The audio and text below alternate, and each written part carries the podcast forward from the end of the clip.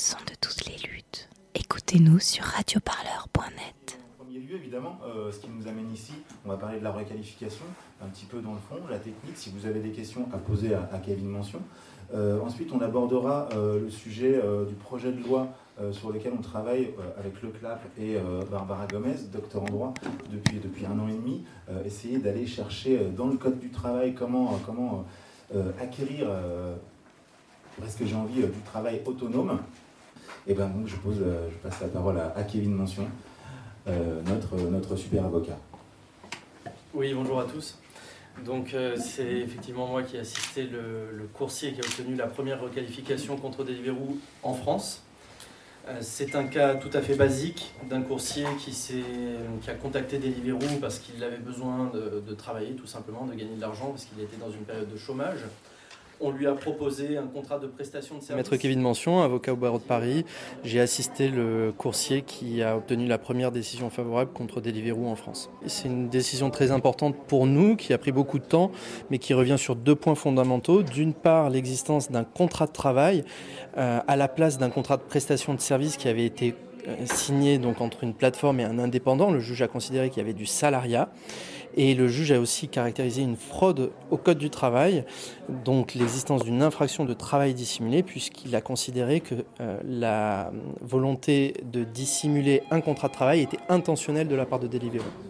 Alors, il s'est appuyé déjà sur la jurisprudence Take It Easy qui a été rendue par la Cour de cassation, c'est-à-dire l'existence d'un moyen de géolocalisation en permanence du coursier, l'existence de moyens de sanction aussi de la part de la plateforme, et il est allé un petit peu au-delà en notant par exemple que les tarifs étaient unilatéralement fixés par la plateforme, ce qui montre bien qu'on n'est pas dans de l'indépendance. Aujourd'hui, ça reste une décision parmi tant d'autres. On a vu euh, qu'en Europe, on avait des décisions en ce sens. On a vu que la Californie avait imposé par la loi euh, de salariés les, VTC.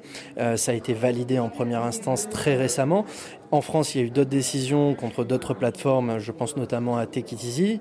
Il y a le Conseil constitutionnel aussi qui a censuré le gouvernement en disant qu'on ne pouvait pas empêcher ces requalifications en contrat de travail. Donc c'est un signal de plus de la part des juges pour dire qu'à partir du moment où il y a des abus sur ce statut d'indépendant, il peut y avoir des sanctions. On a soit les personnes qui aimeraient vraiment être salariées avec tous les avantages que cela comporte, etc., parce qu'ils ont une idée positive par rapport au salariat, ou alors on a un autre profil de personnes qui veut de l'indépendance, veut un statut d'indépendant, mais avec une plateforme qui respecte ce statut, qui négocie les horaires de travail, qui négocie les tarifications, qui laisse le coursier s'organiser comme il veut pour réaliser ses prestations. Et aujourd'hui, c'est pas le cas.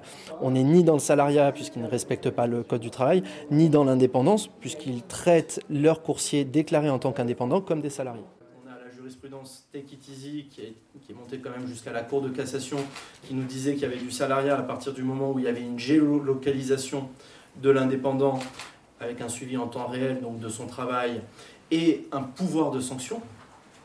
Donc le juge est revenu sur ces deux éléments et il en a rajouté d'autres, notamment le fait que les tarifs n'étaient absolument pas négociés mais unilatéralement imposés par Deliveroo, Pareil pour les zones de travail qui étaient définies par Deliveroo également, etc. Donc on voit dans une relation de travail tout à fait classique pour n'importe quel coursier aujourd'hui, et pas que chez Deliveroo. On voit que c'est la même chose chez Stuart, chez Frishti, chez Nestor, etc. Donc ça concerne vraiment toutes ces plateformes qui ont flairé un filon en se disant qu'ils allaient être soutenus aussi par le gouvernement qui met énormément de bâtons dans les roues je m'appelle Barbara Gomez, je suis euh, docteur en droit privé, spécialiste des euh, plateformes numériques de travail et je suis également collaboratrice parlementaire au Sénat pour un, sénateur communiste en l'occurrence. sénateur qui s'appelle Pascal Savoldelli et qui avec l'autre sénateur communiste Fabien Gay a accepté de s'intéresser au sujet des travailleuses et des travailleurs des plateformes. Alors, c'est pas la première fois qu'une plateforme est condamnée et qu'il y a euh, une requalification de contrat de prestation de service. C'est comme ça que euh, les plateformes les appellent en contrat de travail.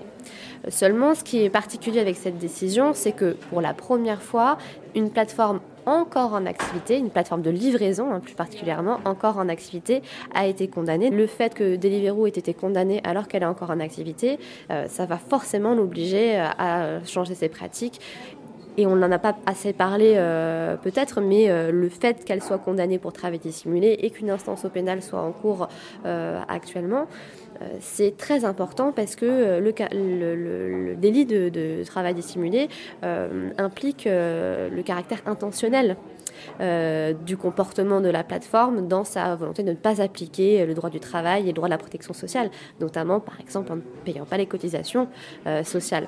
Donc cette intentionnalité, le fait de sciemment s'extraire euh, de ses obligations, ça prouve bien que voilà, Deliveroo est complètement consciente de ce qu'elle fait. Elle le fait pour des raisons économiques, au détriment des droits des travailleuses et des travailleurs. Et là, les juges ne, comptent pas les laisser faire. Qui sont là, les livreurs de Deliveroo, qui sont en premier vous euh, qui, seront, euh, qui seront là pour répondre à des questions techniques, qui vous expliqueront aussi des nouveautés de Deliveroo qu'on découvre euh, au jour le jour, hein, de semaine en semaine, ça arrive tout le temps. Euh, typiquement, bah, quelqu'un qui se fait euh, qui s'est fait déconnecter pendant, pendant une heure sans le savoir. Il, il avait son, téléphone, son application était connectée, il recevait pas de commande. Il appelle je m'appelle Jérôme Pimot et on a, je suis cofondateur du CLAP euh, qu'on a mis en place en 2017, en avril 2017, ça va faire bientôt trois ans. C'est tout le système de l'organisation de Deliveroo hein, qui fait qu'en fin de compte, oui, c'est du salariat déguisé. À partir du moment où on est censé s'inscrire sur ces fameux shifts dont on parle souvent, qui sont des créneaux horaires, mais on s'inscrit sur ces shifts pas comme on le veut en tant que livreur, mais comme la plateforme décide. Si on n'a pas une bonne note statistique dans cette plateforme-là, eh ben, on peut pas s'inscrire sur ces créneaux. Donc la, liberté de travailler, elle est factice. On va dire que la première décision a permis un petit peu de défricher le terrain. Euh, maintenant, ça va aller plus vite. On va pas attendre 4 ans pour avoir une décision et ça risque d'être euh, un petit peu à, à la chaîne, quoi. En plus de tout ça, en parallèle est apparue euh, une problématique qui est que des livreurs n'arrivent pas à obtenir des éclaircissements sur les tarifications, sur les temps d'attente au restaurant qui ne sont pas payés, sur les distances qui augmentent. Donc que ce soit à Marseille ou à Paris, on s'est aperçu au même moment qu'on n'avait pas de réponse. Et donc, on s'est euh, coordonné euh, pour euh, faire une action le 14 février, Saint-Valentin, jour historiquement euh, assez, assez faramineux pour les plateformes parce qu'il y a beaucoup, beaucoup de commandes, de façon à sensibiliser les coursiers sur le terrain, euh, à prendre conscience de tout ce dont on a parlé ce matin, qui est comment avoir accès à un procès, comment récupérer son argent, comment construire le dialogue social qui nous est promis par le gouvernement, mais sur lequel on va essayer de peser pour que ça soit quand même assez un outil qui puisse être au bénéfice bénéfice des, coursiers et pas des plateformes. Et puis aussi euh, un appel en même temps, un appel au boycott à partir de vendredi euh, pour que les clients puissent avoir la possibilité eux aussi d'agir en boycottant la plateforme à partir de vendredi jusqu'à ce que euh, nous, les livreurs, on dise qu'on a eu accès à, à une réunion qui sera pro, prolifique en fait en termes de réponses, des vraies réponses concrètes et pas euh, des réponses évasives. Voilà, à partir du moment où Deliveroo aura décidé de discuter et de répondre concrètement à toutes nos revendications, là en effet on, décidera de lever le boycott, mais boycott à partir de, vendredi soir.